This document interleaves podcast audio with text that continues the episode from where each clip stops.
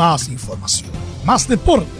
Estadio en Portales ya está en el aire con su edición matinal.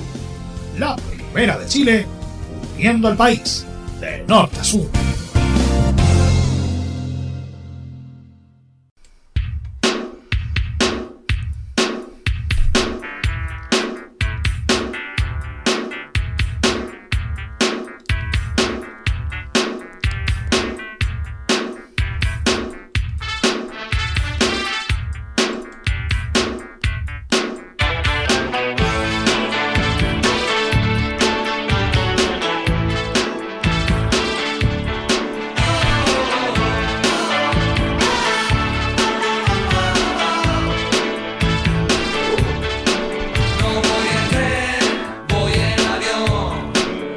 Necesito a nadie, a nadie alrededor. Hola, ¿qué tal?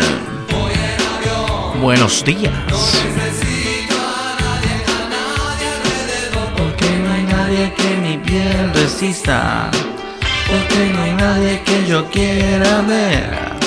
No veo televisión ni las revistas. Hola, ¿qué tal? ¿Cómo están? Buenos días, bienvenidos a una nueva edición de Estadio en Portales y su edición matinal en el AM con la música del más grande del crack de Charlie García.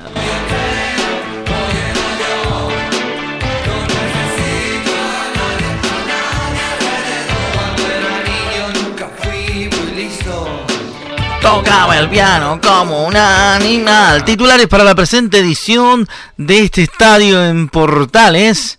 Perdón, pero yo me vuelo con Charlie García, así que me van a disculpar, pero un poquito de rock no es malo para esta hora de la mañana de hoy, miércoles ya, miércoles 2 de marzo del 2022. ¿ah?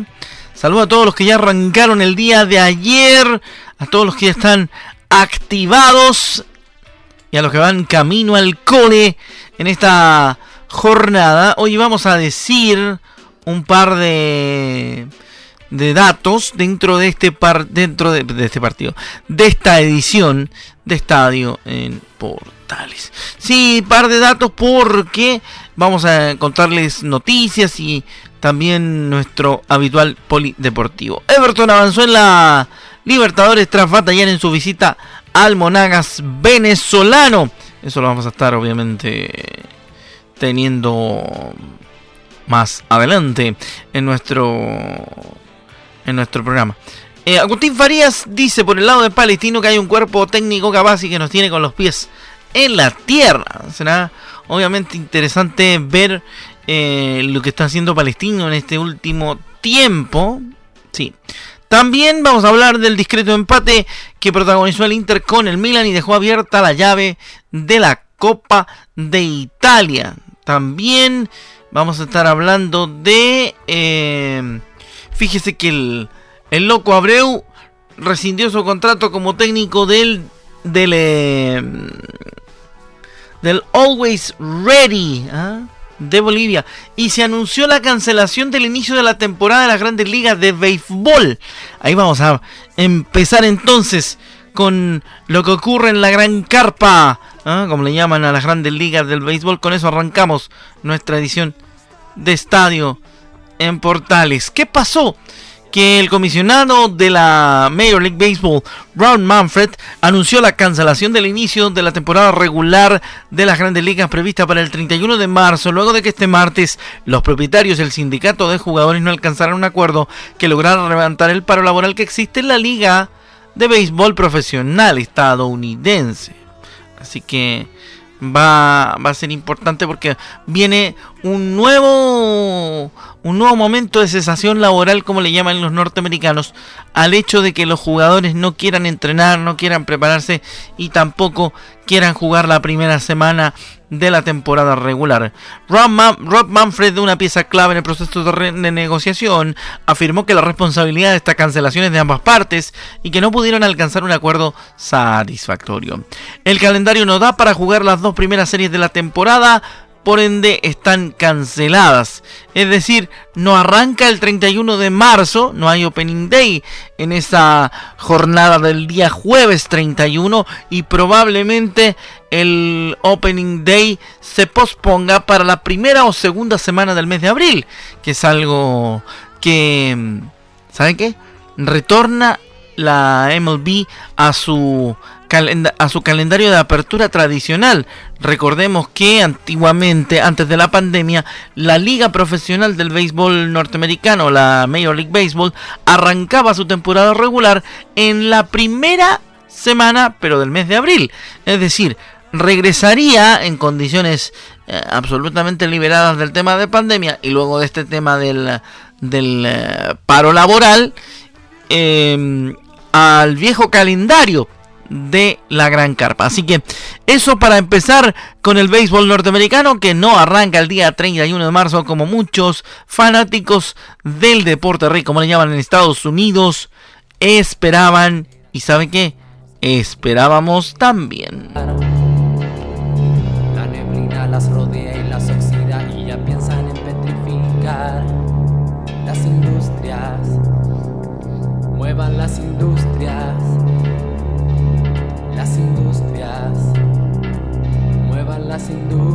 Los prisioneros hasta ahora conmuevan las industrias en la mañana del día miércoles. Hoy, eh, obviamente, aparezco especialmente hoy miércoles para acompañarlos. Mañana estará Chemo Rojas a cargo de el estadio AM. Rápidamente voy con otra información importante también del ámbito polideportivo. Ah, interesante lo que dan también los otros deportes, porque la World Athletics expulsó a Rusia y a Bielorrusia de todas sus competencias. ¿ah? Vamos a ver un, vamos a hacer un panorama bastante rápido de lo que pasa con aquella situación. La Federación Mundial de Atletismo expulsó a Rusia y a Bielorrusia de todas sus competencias. La determinación se suma a decisiones similares en otros deportes. La World Athletics resolvió durante este martes dejar de todo dejar fuera de todo campeonato internacional a representantes de Rusia y Bielorrusia debido al conflicto armado e invasión a Ucrania.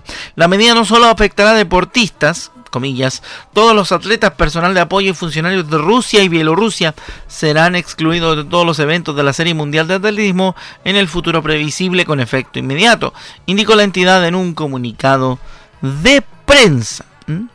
Además, los atletas rusos que compiten bajo bandera neutral, debido a la sanción vigente sobre la Federación de Atletismo Ruso por dopaje desde 2015, también se encuentran excluidos.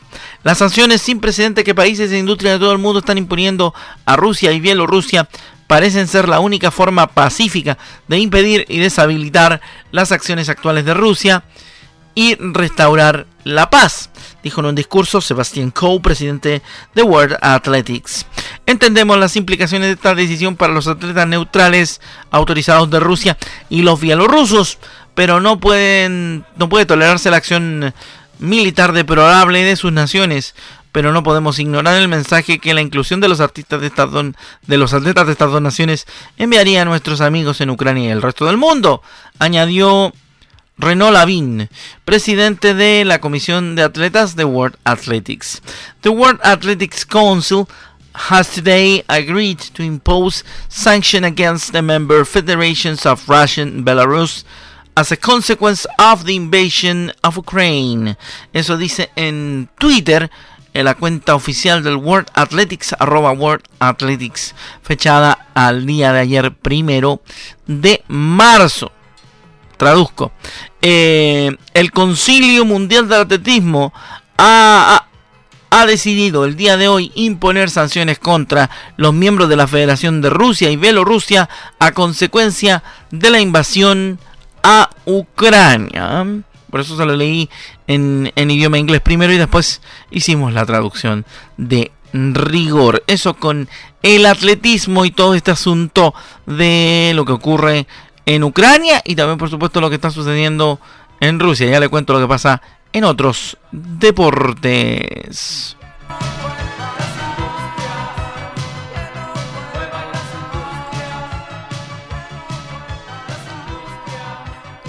Sí, porque rápidamente nos metemos en lo que pasa en otros deportes con la misma situación de, de los castigos y todo lo relativo. Ya hablamos del atletismo que es el primero en marcar en marcar precedente porque la FIA, por su parte, nosotros transmitimos a través de Portales TV el Campeonato Mundial de Fórmula 1, permitirá correr a los pilotos rusos pero sin bandera ni símbolos.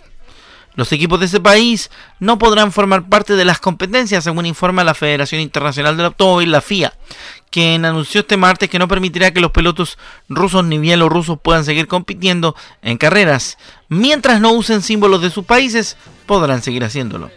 Quienes sí quedan excluidos de las, competiciones FIA son los equipos rusos y bielorrusios, así como han sido suspendidas hasta nuevo aviso las carreras que fueran a tener lugar en eh, dichos países. En un comunicado la FIA manifestó a través de su presidente Mohamed Ben Sulayem mantuvo una reunión de urgencia con el Consejo Mundial del Motor, el WMCS, en, eh, perdón, el WMSC en Ucrania, donde dice Condenamos la invasión rusa de Ucrania y nuestros pensamientos están con todos aquellos que están sufriendo, dijo Zulayen en, un comunicado. En la misma nota se agrega que no se realizarán competiciones en Rusia ni Bielorrusia, ni se autorizará la bandera ni el himno de estos dos países hasta nuevo aviso. En lo relativo a los equipos no podrán participar en las competiciones de la FIA, pero sí los pilotos, como Nikita Mazepin en la Fórmula 1, que podrán seguir corriendo, eso sí, sin utilizar la bandera de su país ni símbolos o colores que puedan relacionarse con este. En su lugar correrán bajo la bandera de la FIA. Además, aquellos miembros de la FIA que sean rusos o bielorrusios tendrán que dejar de lado su cargo. Esta serie de medidas se unen a otras como la cancelación del Gran Premio de Fórmula 1 de 2022 en Sochi, que fue anunciada la semana pasada. Según aportó Sulayem, un nuevo calendario actualizado para las competiciones de la FIA será presentado para la próxima reunión de la WMSC. ¿ah? Así que ahí está, por supuesto, el tema que sigue dando sigue dando que hablar ¿ah? no, no será un no será un tema de corto plazo no para, para nada cortoplacista el, el tema que él será bastante profundo lo que esté por suceder sí porque básicamente estamos uh, en una situación extremadamente complicada donde hay por supuesto que analizar y revisar cada una de las uh, situaciones conectadas al tema Vámonos a la Copa Libertadores al ritmo de Sumo y este gran clásico, La Rubia, Tarada. Sube la Luquita, Prodan.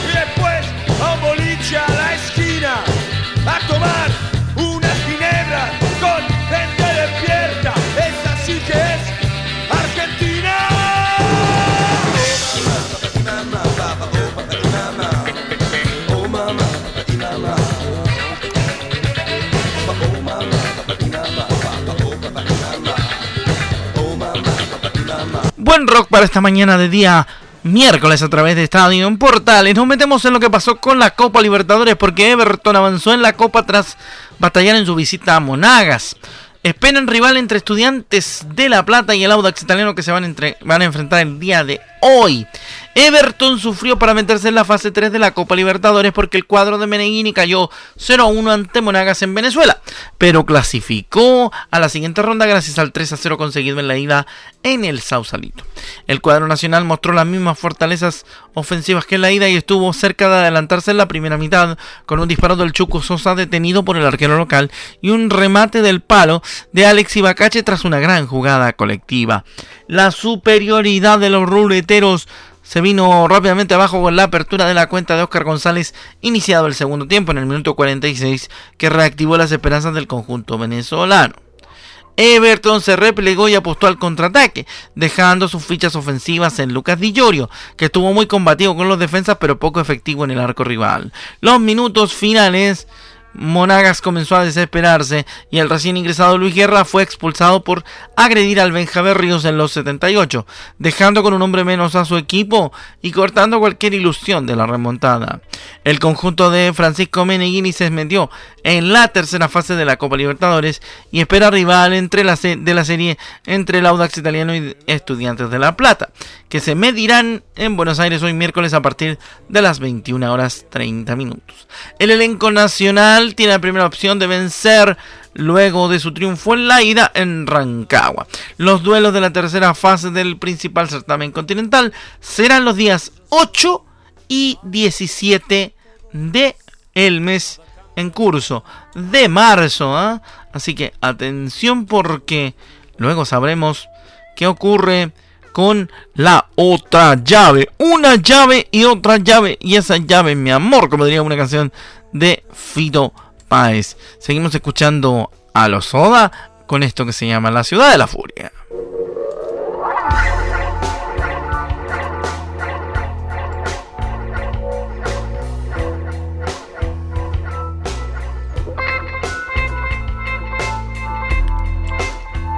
Bueno, nos metemos rápidamente en lo que dice relación con eh, algunas declaraciones de los protagonistas últimamente en nuestro devenir, como siempre, a través de Estadio en Portales. ¿eh? Nos corresponde escuchar a César Fuentes, el hombre de Colo Colo. Atención, porque habló a la, a la prensa sobre el superclásico. Es un superclásico, pero todos los partidos son importantes para Colo Colo. César Fuentes en Estadio Portales. No, la verdad que en un superclásico yo creo que todos los partidos son importantes para Colo Colo. Es una semana nueva, quizá no nos fue bien el fin de semana, pero sabemos que la, única opción que tenemos es seguir trabajando, seguir mejorando eh, individualmente y colectivamente y algo que, que nos ha pasado ya varios años seguidos que tenemos, tenemos que salir a ganar todos los partidos y creo que de eso se trata de Colo Colo, de, todos los, todas las semanas tener una revancha y salir a, ganar. Ahí está entonces lo que dice relación con César Fuentes en la primera, la segunda. Sabemos que hemos tenido una baja futbolística, pero estamos trabajando y queremos volver a las raíces. Sabemos que hemos tenido una baja, creo que todos se han dado cuenta, el profe también lo ha dicho. Pero como lo dije anteriormente, creo que lo único que queda eh, es seguir trabajando, seguir esforzándonos al máximo para volver a, nivel que teníamos el año pasado. Y creo que es lo que, estamos todos enfocados, creo que, todos eh, tiramos para el mismo lado, sabemos que de las capacidades que tiene cada uno que se deben demostrar a lo mejor en la Supercopa en el año anterior. Y creo que tenemos que volver a eso, a, a nuestras raíces, a salir a buscar los partidos, a, a hacer, obviamente se dio muchas veces el, año, el año pasado, los partidos anteriores, que, los, que el último minuto liquidamos los partidos. Creo que eso este año quizás no se está viendo y algo que también nosotros lo notamos. Así que creo que seguimos, tenemos que seguir trabajando, seguir enfocados nosotros y, salir a ganar este superclásico que, que nos va, seguramente nos va a tirar para arriba. Ahí está la segunda de César Fuentes. Y vamos a la última del Colo Colino. creo que algo es un superclásico, los superclásicos se ganan y creo que es el momento ideal para que para nosotros alzar nuestro rendimiento y que se vea el Colo Colo que, la gente quiere ver y que va a venir al estadio alentando. Creo que nos va a ayudar mucho también que toda la gente nos venga a alentar y, sacar adelante esta tarea. Sabemos que está recién empezando el campeonato, pero no podemos seguir perdiendo puntos para que se nos sigan escapando los, rivales.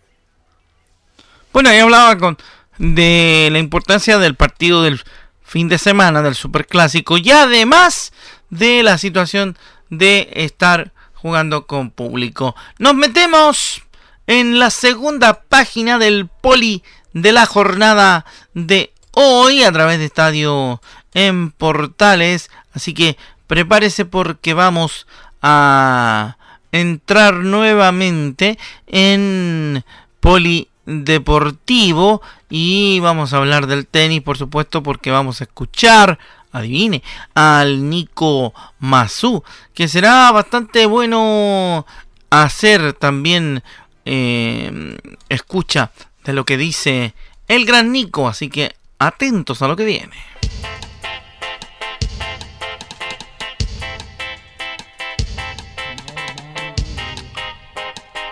Bueno, Será una serie difícil la de Copa la de Copa Davis, digo, que espera a nuestro país el fin de semana. Vamos con lo que dice el Nico Mazú respecto de la baja de Cristian Garín, que dice el Nico que viene con un problema médico y los eh, facultativos le aconsejaron parar y dejar de jugar por un par de semanas.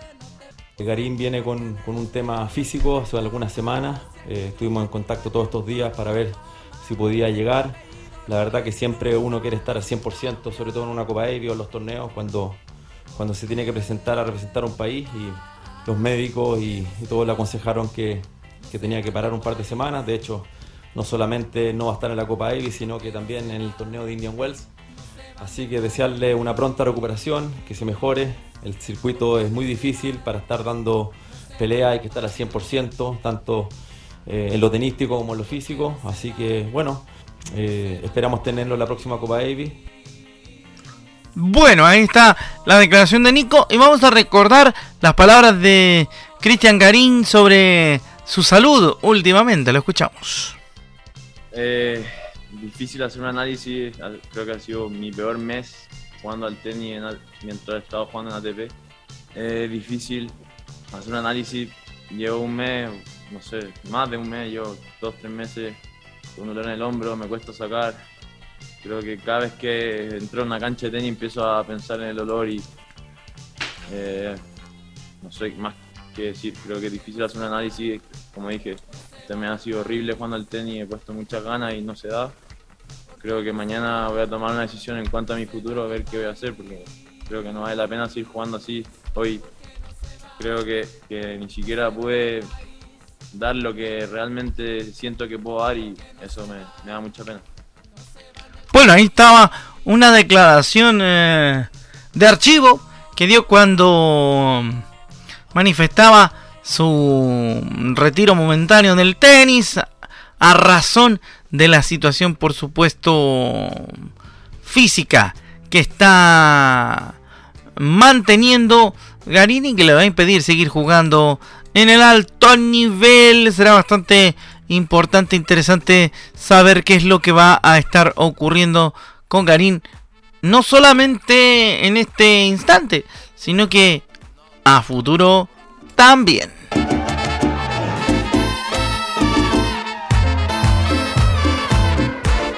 Bueno, y después de lo de Garín, nos vamos a meter, por supuesto, de vuelta en el fútbol para el último tramo de nuestro estadio en Portales Matinal, pero dedicado a la primera B que tuvo dos interesantísimos partidos en esta jornada y que viene caminando a paso firme la, la división de plata de nuestro fútbol chileno, el fútbol de plata como le decimos siempre nosotros desde hace casi siete años.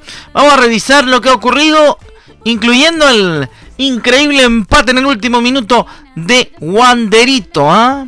Así que vamos a revisar rápidamente lo que pasó con Deportes Iquique que le ganó 1 a 0 a Deportes Temuco con el único gol de Lucas Mesa en el 67.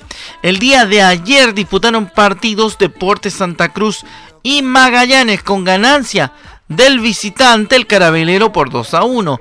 Esteban Flores había abierto la cuenta a los 11, Marcelo Filia había empatado el partido a los 26 y a los 47 Julián Alfaro estructuró el resultado definitivo para la visita el 2 a 1 de Magallanes. Bueno, en partido jugado en el estadio en el estadio Elías Figueroa Brander de la ciudad de Valparaíso Santiago Wonder empató 2 a 2 con el cuadro de, Santiago Morning. El Buncho Ortega había marcado ambas conquistas en el minuto 50 y a los 59. Cuando creíamos que el negocio estaba absolutamente cocinado para, para Wonders en contra, con el 2 a 0 a favor de Santiago Morning, llegó en el 84 el descuento de Lucas Cepeda. Le preguntaban, Lucas, Lucas, Lucas, ¿dónde se has metido? Lucas, Lucas, Lucas, ¿qué te ha sucedido? Le preguntaban. Y el Wanderito, Wanderito apareció en el último tramo del partido para llevarse un empate clamoroso para el profe Garcés. ¿ah? Así que así va la cosa en la primera vez. ¿eh? ¿Y qué va a pasar hoy? Dos partidos. ¿ah? y los dos a través de medesport.cl nuestros asociados. A las 6 de la tarde Barnechea San Luis en el Muni de Barnechea y a las 20:30 en el Esterro Arrebolledo de Concepción la U de Conce recibe a Deportes Recoleta. Por programar en esta fecha el partido entre Cobreloa y Deportes Copiapó y el Club Libre Vialito. ¿ah? Así que semana de descanso para el almirante porque será bastante interesante ver qué pasa con la primera vez. Recuerde que todos los partidos son transmitidos en vivo a través de MD Sports. Así que no se lo pierda por nada del mundo. Más detalles de la B, por supuesto, lo tienen nuestros compañeros en Estadio en Portales Central. Nos encontramos el día eh, en otra oportunidad, claro, nos encontramos en otra oportunidad porque ya nos tenemos que despedir. Les hemos contado lo que lleva la B, les hemos contado también información del polideportivo y por supuesto algo de nuestro fútbol chileno. Gracias por su compañía, su sintonía. Nos encontramos en otra edición ya dentro de la próxima semana. Ha sido un gusto acompañarlos tanto lunes como el día de hoy. Así que un gran abrazo y que tengan un muy buen día. Chao, chao. Hasta la otra a través de Estadio en Portales edición matinal.